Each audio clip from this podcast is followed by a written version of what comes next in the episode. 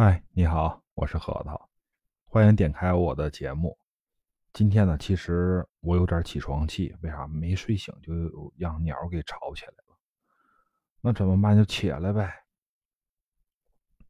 刚要洗漱，我朋友就来个电话，嗯，让我去吃饭，你知道吗？我不想去，为啥呢？他们每回都说请吃饭，结果呢，他先跑了，我付款，开个玩笑。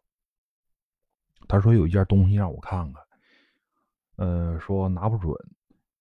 我觉得玩这么长时间了啊，你还有什么拿不准的？然后呢，我就不想去。最后啊，在他这个威逼利诱下啊，用了一顿大烤鸭把我给弄过去了。到那以后啊，我真真乐了，因为这东西呢确实不常见。它是什么发晶？要说这发晶啊，咱们得先说说这个水晶。这水晶啊，就是一种稀有的石英结体的一种宝石，它的折射率大概是在一点五左右。呃，硬度呢，就是打个比方，就是比那个玻璃啊高那么一丢丢啊，大概是在七度左右。嗯，可以做小实验啊。就是你拿一个真水晶跟一块玻璃，它俩互相这么蹭啊，受伤的绝对会是玻璃，不会是水晶，这一点你放心啊。啊，水晶它的形成条件呢，呃，要比一般的石英石要刻薄一点，就是它多是在地下跟那个岩洞。嗯，宝石级别的水晶啊，基本上都是产自于那种晶洞或是。伪晶岩脉中，几乎呢，这东西全世界哪儿都有，但是比较有名的，就像巴西啊、德国啊、俄罗斯、缅甸啊国家都有。咱们国家其实也有好水晶啊。然后它这个水晶这个标准呢，跟呃其他的宝石的标准呢，它也不同。这玩意儿它是颜色跟净度啊，就是相结合的。啊，打比方说，这个颜色是黄的，它的净度也得达到什么程度，这东西啊才会最终定为价格。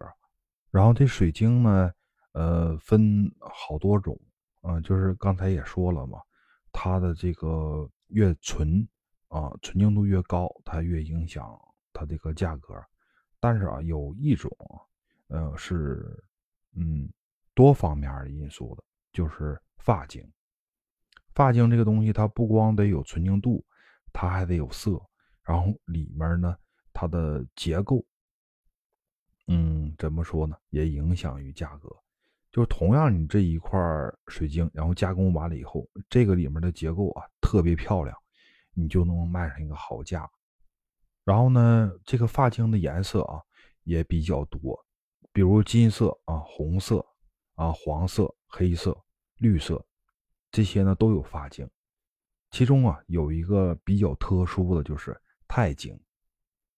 今天我看的这个啊就是钛晶，但是呢，当时他买的时候是以发晶买，就金发晶买的。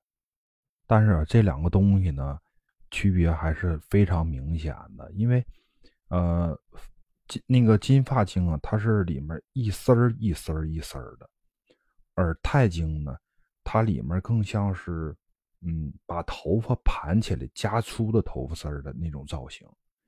如果要是以价格来介绍的话，就是说，两个都是顶级的东西，嗯，钛晶要比发晶要贵，啊，所以我这一顿烤鸭没白吃啊，给我朋友乐够呛。哎，他收这个东西的时候价格呀，呃，中间的差价啊。嗯，够我们吃十来回烤鸭的了，所以啊，他特别高兴。再一个啊，就是要跟大家说，注意要要注意几点，就是说啊，这个发晶呢，千万别碰硬物。为啥呢？因为它里面是那种带丝状的那种晶体，如果是说你就受到撞击以后，尤其是那种暗劲儿，它里面就会有暗纹，但是你就看不出来。碰到一定程度的时候，它就会出现那种斜切面，直接就碎了。第二个呢，就是尽量啊，就是别让它太脏。脏的时候，你擦别用那种带毛的，要用那种就是呃比较光滑的啊，嗯，来去除表面的那些脏东西。还有一个是什么？因为它是地下产物，所以说呢，就是避免那个太阳光长期的暴晒。呃，最后一点就是嘱咐你，像。啊，有些女士啊，愿用香水啊，啊，是吧？掸一些，或是你化妆的时候啊，手上也会啊抹一些化妆品。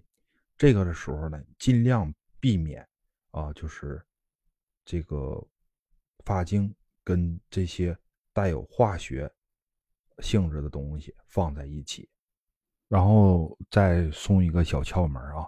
但是听这小窍门之前啊，大家得留留言，像你们有啥想听的，或者这窍门以外啊，你们还想啊得到其他的啊，嗯，可以留言。